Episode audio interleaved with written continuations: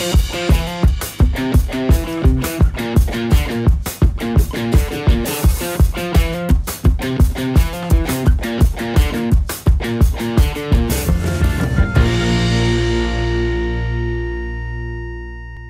Conrado Navarro com você mais uma vez por aqui, tudo jóia. Tem ao meu lado Marco Gomes, tudo jóia, Marco? Tudo ótimo. Obrigado. Tá vestido com a camiseta do Dinheirama, olha que legal. Marco Gomes, que é empreendedor, cofundador da Mova Mais, uma startup nova aí que valoriza os exercícios físicos, é Marco? É isso aí. E fundador da Bubox, foi sócio da Bubox por muito tempo, vendida no ano passado né, e aceitou o nosso convite para a gente estrear esse quadro que é o Dinheirama Pitch. A gente vai falar um pouco sobre empreendedorismo aqui, enfim. Já, a gente já se conhece há muito tempo, eu sempre brinco bastante que o Dinheirama foi uma das primeiras cobaias do é Box. É né, e, e, a gente está aqui hoje para falar um pouco da sua história, um pouco sobre empreendedorismo e, claro, trazer algumas dicas, algumas sugestões para quem está querendo empreender.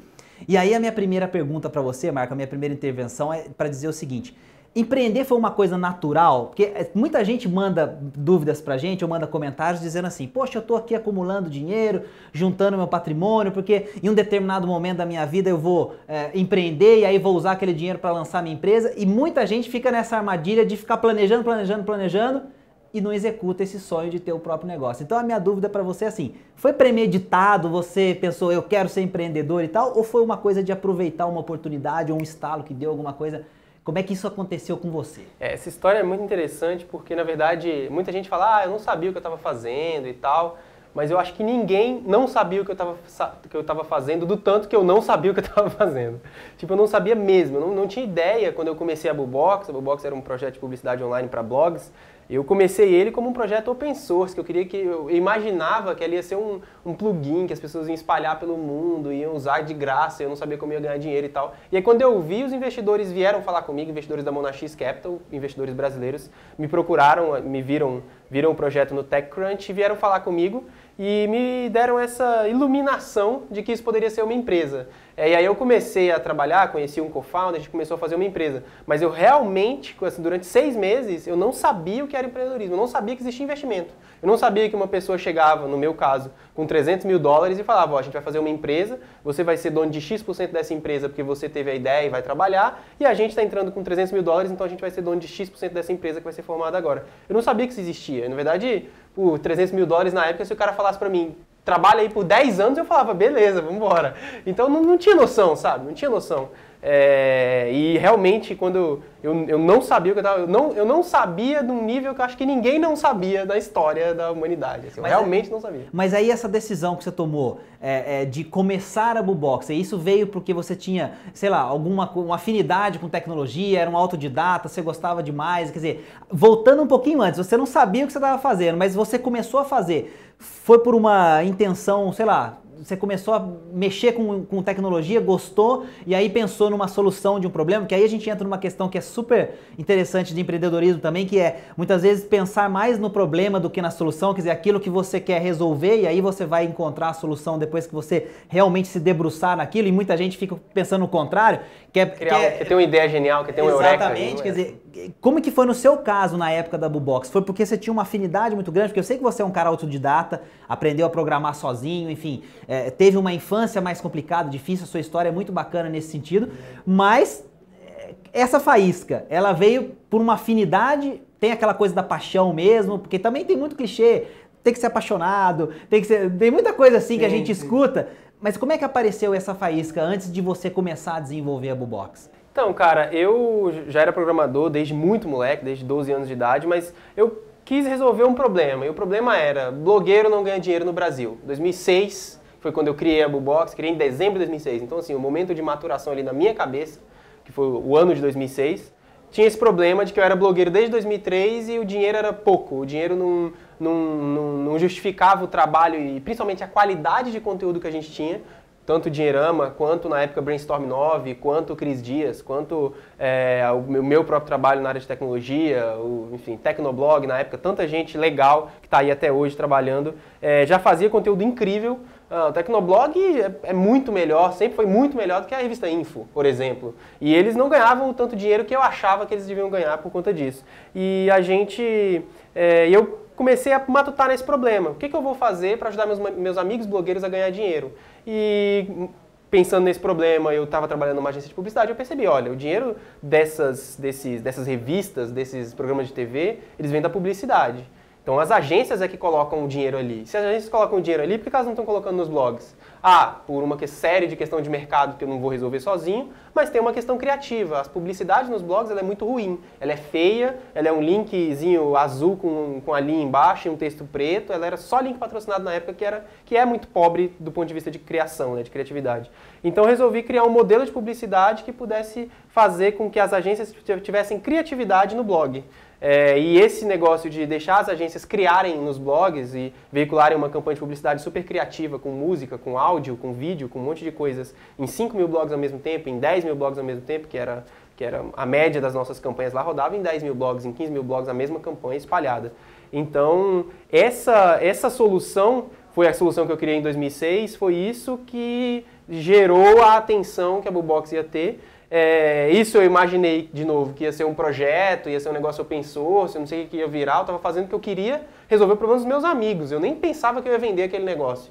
Lógico que eu achava, com a minha cabeça na época de funcionário, que ia fazer um negócio tão estrondoso e tão legal que alguém ia querer me contratar por muito dinheiro, para eu trabalhar para alguém. Era essa minha, sei lá, melhor dos cenários é isso que acontece, porque eu não sabia que eu, realmente não sabia que eu podia fazer uma empresa, eu não, não tinha essa, essa ambição. E aí quando eu coloquei o projeto no ar, ele recebeu muita atenção internacional, como eu já contei, os investidores entraram em contato comigo e eles me explicaram que eu podia fazer uma empresa a partir disso. E aí sim, eu comecei a aprender, ler bastante, visitar muito, muito evento e tal, e aprender que eu poderia fazer uma empresa. E aí foram oito anos aprendendo a fazer uma empresa, né? É muito difícil, mas eu aprendi a partir dali.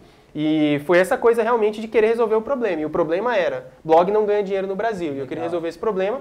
E a gente conseguiu resolver esse problema de certa maneira, com, com protagonismo. É, a Bubox, obviamente, não foi o único player de publicidade online em blogs no Brasil, é claro que não. Mas a gente teve um protagonismo muito forte, principalmente na, no long tail, que a gente chama, né, em milhares de blogs. A gente vendeu a Bubox agora em, em outubro de 2015 com uma rede com 700 mil blogs alcançando 67 milhões de pessoas no Brasil. Então, 6 em cada 10 brasileiros que usam a internet, ou que usavam em, 2000, em, outubro de 2015, mas enfim, até hoje mais ou menos a mesma coisa, 6 em cada 10 brasileiros conectados são expostos pelo menos uma vez por mês à propaganda de um dos nossos anunciantes, da Ford, da Unilever, da, do Banco do Brasil, da, do Google até, tem, temos lá vários anunciantes, então 1.500 anunciantes por ano, então esses anunciantes investiam na Bubox para ter sua propaganda espalhada pelos blogs, e a gente alcançava 67 milhões de pessoas por mês no Brasil. Então era muita coisa e a gente conseguiu fazer isso ao longo de muito trabalho, muita coisa, mas esse problema era o problema que a gente queria resolver Legal. e a gente de alguma forma conseguiu. É, você, você falou isso. uma coisa muito interessante sobre é, o propósito, ele veio, claro, para resolver um problema e hoje me parece que com essa explosão de, né, o, o, o chamado é, sonho startup, vamos, vou, vou, batizar mais ou menos assim, mas aquela coisa de que é, o jovem ele não quer mais nada a não ser fundar a sua empresa e de preferência que a sua empresa seja comprada logo por uma fortuna, porque aí ele vai ficar milionário e ele acha que nunca mais ele vai fazer nada na vida. Quer dizer, é uma visão bastante é, romântica, romântica, da coisa, né? Mas ainda é melhor do que virar funcionário público. Sem dúvida. Assim, não, não, não individualmente. Né? Individualmente cada ah. um faz o que quer, mas para a sociedade ah. é melhor ter um monte de empreendedor do que um monte de gente querendo passar em concurso, ou um monte de gente querendo trabalhar numa IBM da e vida. E aí você está falando uma coisa que eu sempre defendi muito, que assim, se você tem uma parcela maior dos jovens que quer fazer concurso público, faliu a nação. É. Porque não é isso, né? A gente é. tem que querer inovar, criar, fazer a diferença. Então acho que aí a sua colocação é perfeita. Mas aí eu, eu, eu comento com você o seguinte, para saber a sua opinião.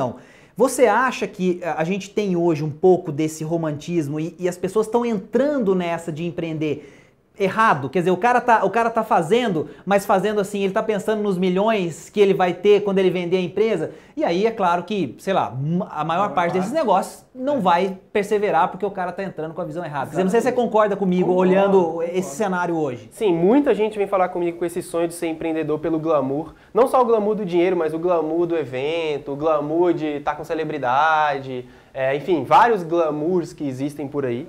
É... E de, não, não, interessa, na verdade, até corrigindo um pouco o que você falou, não interessa qual seja a mentalidade, uhum. no empreendedorismo a maior parte das empresas vai fechar. Isso de startup, né? Startup de tecnologia, a maior parte vai fechar. No Vale do Silício, que é o lugar mais propício para isso, a maior parte fecha. Isso é given do modelo de empreendedorismo que a gente faz e isso é bom, porque gera uma competição e essa competição Sucessos filtra. fazem muito barulho, né? Exatamente, exatamente. É, é isso Mas isso é bom. Agora, quando você tem gente entrando pelas motivações erradas, você piora, aumenta a frustração, piora os resultados e deixa de criar valor. O que a gente teve de startup sendo criada no Brasil, quando teve o boom ali, 2010, 2011 até 2012, 2010, 2012 foi meio que um, um boom de startup de empreendedorismo no Brasil, porque os fundos estavam chegando. Sequoia chegou nessa época, Redpoint chegou nessa época, é, sei lá, Axel chegou nessa época no Brasil. São, estou falando aqui, são grandes fundos de venture capital do Vale do Silício. Gente incrível que investiu em Facebook, que investiu em Google, que investiu em tanta gente. Que tem bolso pesado para é, investir. Bolso fundo, né? É, Eles chamam de deep é, pockets. É. Então essa galera chegou no Brasil de 2010 e 2012, entre 2010 e 2012, e isso fez com que surgissem muitas startups. E o que tinha de startup de rede social completamente insossa, sem sal, de marketplace que era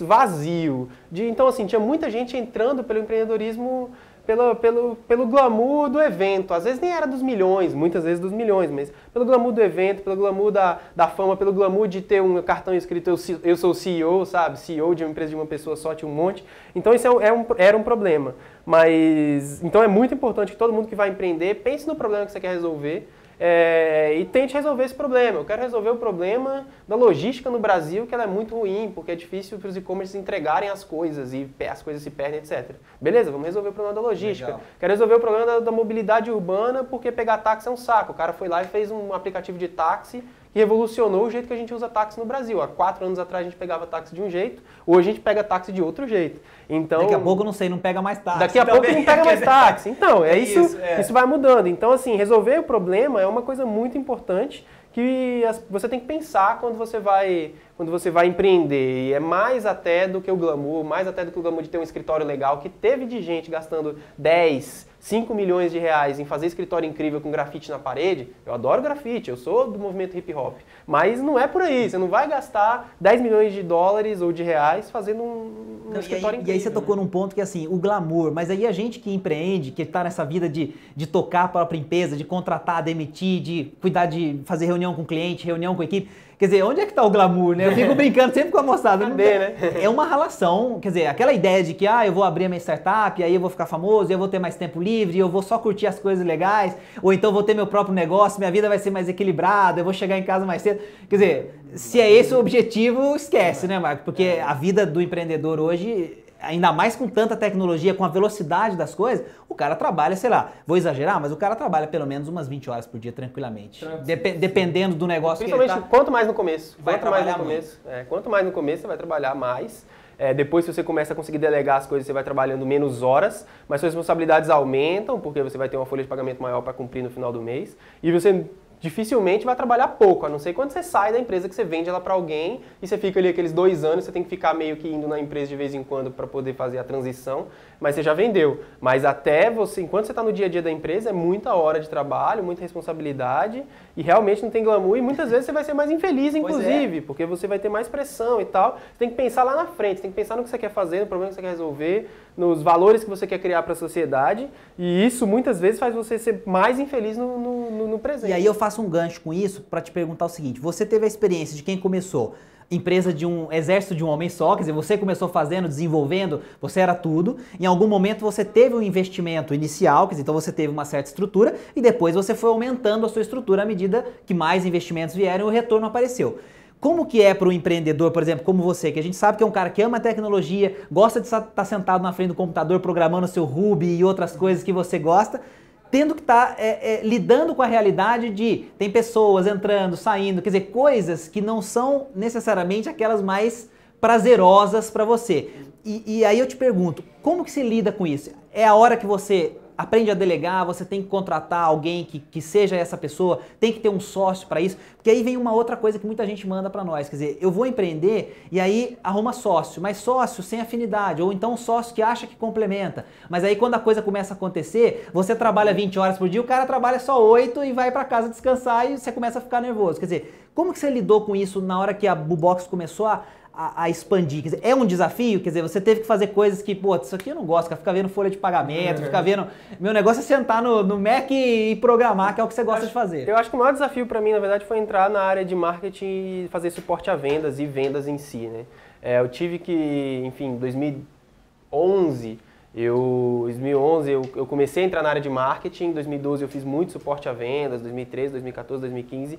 Eu basicamente mudei minha área de tecnologia para marketing. Fiz um curso em Stanford de, de, educação executiva, na Universidade de Stanford, na Califórnia, para aprender marketing e tal. E essa é a minha preparação na, na, área. E, enfim, tive que fazer muita coisa para aprender a vender mesmo. E ali eu aprendi o valor da venda e o valor de você estar tá, você tá na frente do cliente, você está conversando com o cliente e como isso pode colaborar para a área de tecnologia. Mas realmente não foi fácil. Não foi fácil é, deixar de programar, não foi fácil ver a programação que eu tanto amava. Eu era o top of my field no, no, na, na, no mercado que eu estava, que era Brasília, eu era dos melhores. Eu estava ali no topo.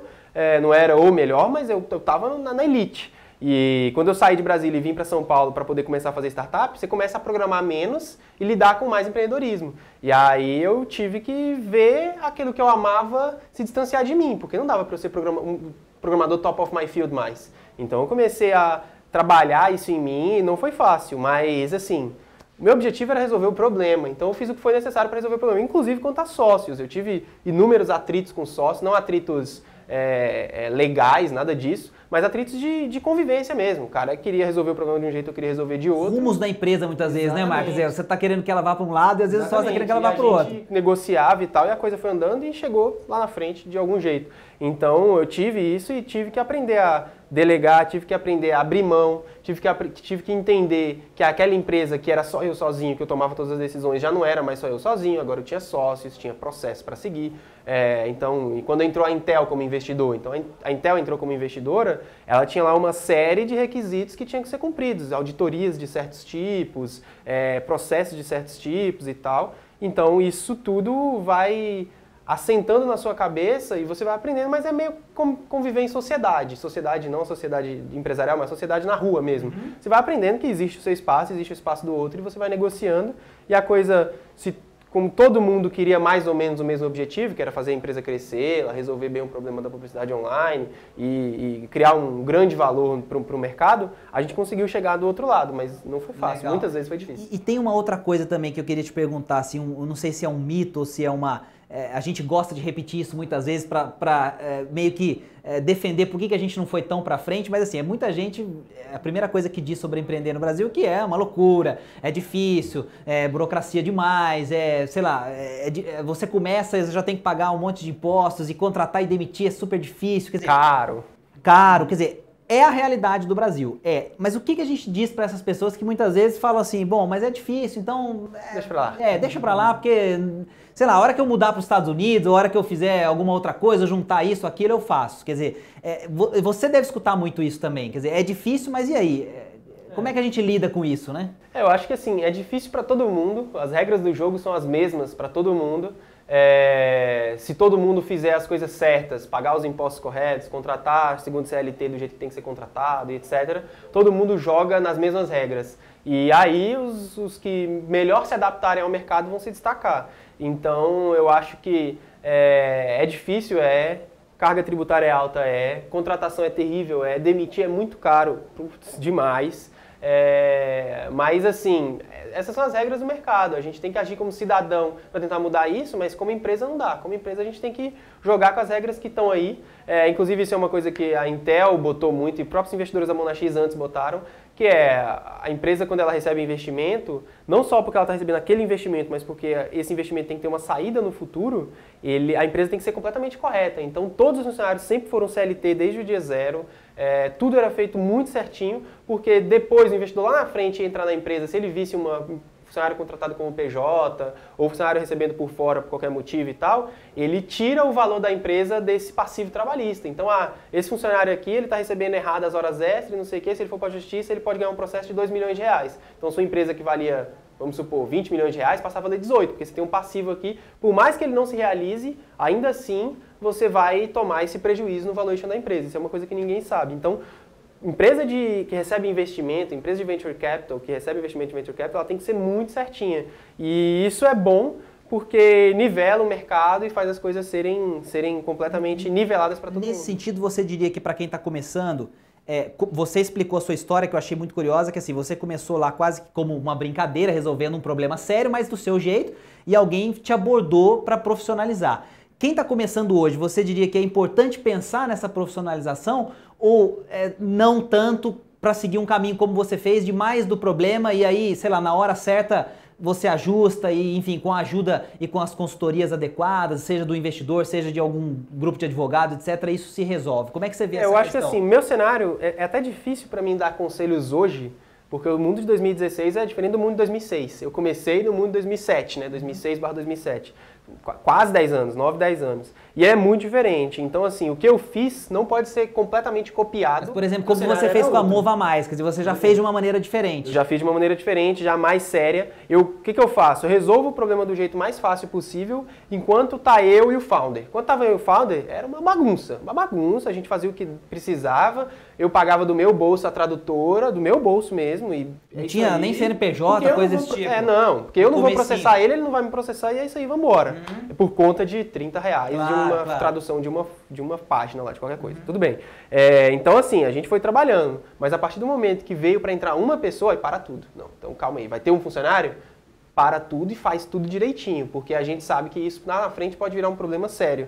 E problema sério não é nem só problema sério financeiro, mas às vezes vira um problema sério para a saúde da sua empresa. Porque, como eu falei, esse tipo de coisa, para certos investidores, por exemplo, ter funcionários PJ, ter, é, prestar serviço passando uma nota diferente, fazer uma produção de conteúdo e passar a nota como venda, fazer uma, uma produção de vídeo e passar a nota fiscal como, como evento, sei lá, por exemplo. Então, esse tipo de coisa não pode acontecer, porque isso lá na frente vira um deal breaker. Deal breaker é aquilo que quebra a negociação. O investidor vem entrar com 5 milhões de reais na sua empresa para virar um sócio seu troca de 30% da sua empresa, sei lá. Por exemplo, você conseguiu esse negócio. Aí ele vai começar a analisar os papéis da empresa. Vocês já fecharam. O cara já topou 5 milhões por 30%, sua empresa vale 15 milhões, já tirou uma foto no Instagram já com champanhe, o problema é que o cara vai chegar no contrato. Exatamente, ele vai olhar os contratos da empresa, vai material, olhar todos os papéis, é. que é, o, que é o, a, a, etapa de due diligence. Na etapa de due diligence ele vai ver, peraí, tem esse passivo aqui, o cara vendeu um negócio de um jeito era de outro. Tem esse passivo aqui, o cara fez um negócio ali com a prefeitura que tá meio mais Muito cambalacho, melhor a gente dar o um pé atrás. Isso, às vezes, é deal breaker não pelo investidor, mas porque ele administra dinheiro de outras pessoas. Às vezes é de fundo de pensão, fundo de pensão tem um monte uma, de Uma regra, regra de compliance muito violenta. E aí o cara não, não passa, e aí você perde o deal, entendeu? Legal. Então isso é muito grave e às vezes aquele negocinho que você fez lá no começo da sua empresa, meio mais ou menos com a prefeitura ali, né? Ferrou, entendeu? Por mais honesto que você tenha sido, pode parecer esquisito, o prefeito, seis anos depois ou quatro anos depois, virou deputado federal e está preso por conta de uma treta que ele fez. É, e quase não acontece no Brasil, né? Pois é. Então tá, tá aqui a dica, porque isso quase não acontece, pois então é. atenção, porque né, se começar errado, a bola de neve cresce e uma hora ela te atropela. Exatamente. É, mais ou menos como acontece com dívida, a gente fala isso pra mostrada também, porque começa devendo só um pouquinho, mas quando o cara vê, é, o monstro come. Para a gente é, falar de coisas mais diretas agora sobre o Brasil. Se tivesse que sugerir algumas pessoas para quem está vendo a gente agora seguirem dentro desse campo de empreendedorismo no Brasil, enfim, perfis, alguma coisa que você goste, sei lá, gente que escreve coluna, é, quem vem na sua cabeça, sem assim pensar muito, quem que você diria que são aí perfis, personalidades legais para quem está querendo empreender e, e, e, que, que, devem seguir. Além, claro, de você que a gente já está fazendo o jabá aqui. Mas o que, que, é legal saber nesse meio do Brasil? Para seguir as pessoas certas, para evitar aí a. Né, tem muito picareta, guruzinho disso, guru daquilo, é, aquelas ideias mirabolantes para ficar rico né, amanhã ah, e é. aquela coisa toda. Eu acho assim, eu gosto muito de seguir que a gente chama de track record, né? O cara que fez mesmo, e inquestionavelmente fez. Por exemplo, um cara que inquestionavelmente fez, por exemplo, que eu gosto muito de seguir é o Flávio Augusto. Ele tem lá um monte de opiniões políticas e que as pessoas concordam e discordam, ele fala um monte de coisa que às vezes as pessoas não entendem, muita gente entende e tal. E é legal isso, porque ele tem lá a posição dele. Mas mais do que isso, ele vendeu a WhatsApp por 800 milhões de reais em 2012 e recomprou ela em 2016 por 2015 por 400 milhões. E no meio do caminho ele fez um time de futebol que comprou o passe do Kaká e fez investimento na Mova Mais, só para ficar claro, então a gente é sócio, é, para não ficar aparecendo aqui que eu estou escondendo essa parte. Então ele, ele, a gente é sócio, então eu estou recomendando ele não, não por isso. Mas uma empresa que ele está investindo, é, é isso, é, é uma pessoa que, que faz. Exatamente. Então assim, eu acho que ele é um cara que fez, faz, entende muito do que ele está fazendo. É, e eu não acho tem que é medo cara... de expor a opinião dele, porque é o que você falou, você pode não concordar, é, mas ele está lá fazendo o tá trabalho lá, dele de, de, expor a opinião. Exatamente. Então o Flávio Augusto é um cara que eu, que eu recomendo é, acompanhar e analisar tudo que o cara faz, porque é incrível, assim, a capacidade dele de execução e de agregação, de agregar pessoas é, altamente capacitadas é incrível, eu recomendo muito. Outro cara que eu recomendo é um cara que produz menos conteúdo, mas você pode acompanhar pela imprensa e você tem que seguir os passos dele pela imprensa, pelo que sai na imprensa, e é incrível a capacidade dele de, de fazer M&A, de merger and acquisition, de construir um grupo de empresas é, coeso e incrível, que é o Fabrício da Móvel, Fabrício Bloise da Móvel. É, ele é um empreendedor incrível, ele tem a, com ele um grupo de empreendedores também muito incrível. É, o Breno Mazzi está lá cuidando do Play Kids, tem o Edu que também está cuidando de Play Kids. Então, assim, tem, tem é, o próprio Steca também cuidando de Play Kids, tem a galera cuidando do iFood, tem é, um monte de, de grandes empresas, de empresas incríveis ali de startup de internet no grupo da Móvel, que é, foi, não é, mas foi durante muito tempo a startup mais low profile do Brasil, que estava crescendo e pouca gente ouvia falar. E agora eles resolveram ir para a imprensa e resolveram falar. Então acompanha o que os caras fazem, a capacidade deles de de fazer um grupo de empresas e de explorar sinergias é muito grande. Esses caras é, já fizeram aí uma grande empresa no Brasil e vão fazer uma das maiores empresas de tecnologia que o Brasil já viu nascer é, muito legal, em breve. Então legal. eu recomendo. É, o que, que, você diria? A gente já está, para a gente já ir chegando ao final do nosso bate-papo aqui, então a gente fala uma hora, duas horas, três horas, tranquilo. Uhum. O que, que você diria para aquela pessoa que está assistindo a gente, enfim, tem uma ideia, às vezes já começou a colocar em prática, sei lá, já está no seu quarto lá desenvolvendo alguma coisa, testando alguma coisa, fazendo o seu mínimo produto viável, testando. É, quando ele começa a pensar o seguinte, ah, eu quero fazer e já quero procurar um investidor, ou eu quero fazer e já quero ir passar por uma aceleradora, ou já quero participar de um evento para fazer o meu pitch, quer dizer, tem um pouco de pressa com aquela coisa de o próximo passo ser involuntariamente alguém que já vai botar Isso, dinheiro e exatamente o que, que a gente pode dizer de recado para essas pessoas? Acelerar é legal, ir para os eventos para, sei lá, para você se expor e, e, receber críticas nos pitches também deve ser uma coisa bacana para você criar casca e aprender como é que as coisas funcionam. Mas o que, que você diria para essas pessoas que estão nessa fase aí dos seus empreendimentos? Legal, acho que assim, o cara que está começando, que já tem um MVP, o mais importante, na verdade, é ele começar a vender. É, venda, receita, usuário é um negócio muito importante, é principalmente para quem vai fazer aplicativo, por exemplo, celular e tal. É muito importante ter uma taxa grande de usuários, ter uma taxa grande de usuários ativos e recorrentes, gente que abre seu aplicativo todo mês, né, e o monthly active users ali que a gente chama mal.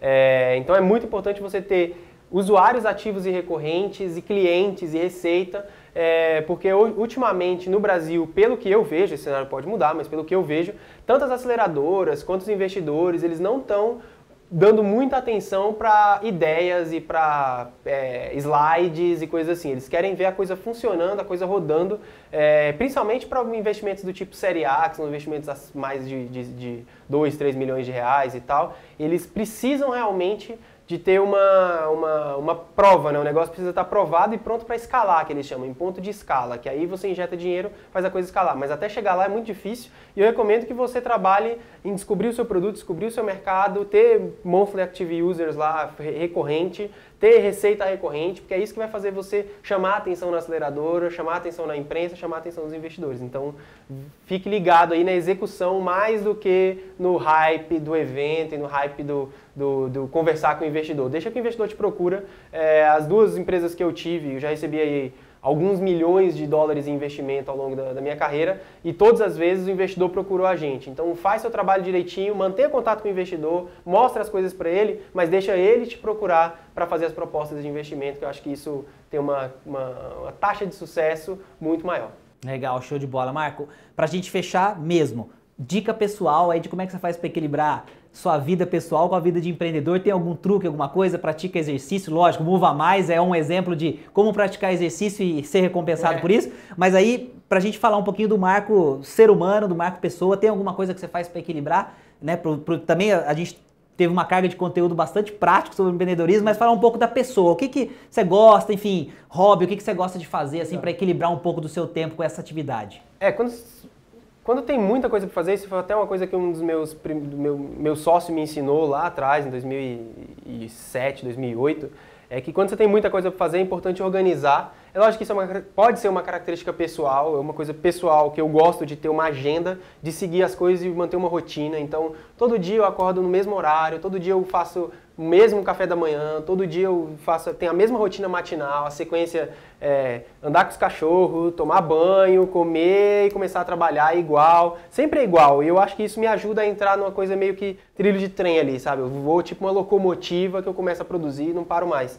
Então, por mais que o trabalho seja diferente, tem dia que eu tenho reunião num lugar, tem dia que eu tenho reunião em outro lugar. Mas mais ou menos na mesma hora é a hora que eu começo o meu expediente e aí isso me ajuda a manter o, o, de novo, ser uma locomotiva, manter ali a, a rotina e a frequência de, de produtividade. É, fazer exercício físico é muito bom. Outra coisa também que ele me ensinou, eu estava tendo muitas insônias e ele falou, cara, quando você quando você está assim super preocupado com alguma coisa, é aí que você tem que ocupar sua mente com outras coisas. Então, se você faz exercício, tem que fazer mais exercício. Se você gosta de assistir filmes, tem que assistir mais filme, porque aí com isso você consegue ocupar sua mente, se cansar e dormir na hora que você tem que dormir e tal.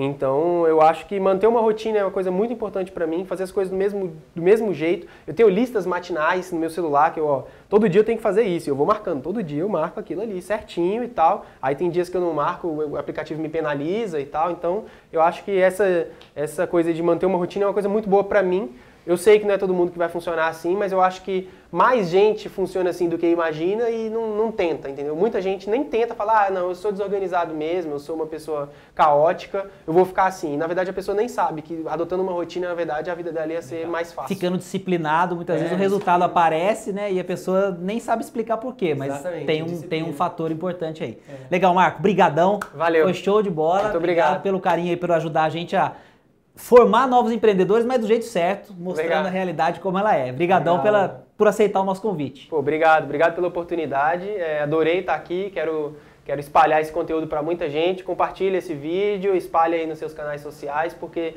esse tipo de coisa tem que crescer muito para a gente conseguir criar bons empreendedores no Brasil. Valeu. Legal, valeu, gente. A gente se vê no próximo Dinheirama Pitch, sempre com pessoas especiais como o Marco Gomes hoje aqui com a gente. Obrigado, até a próxima. Valeu, Marcão, um abraço. Valeu.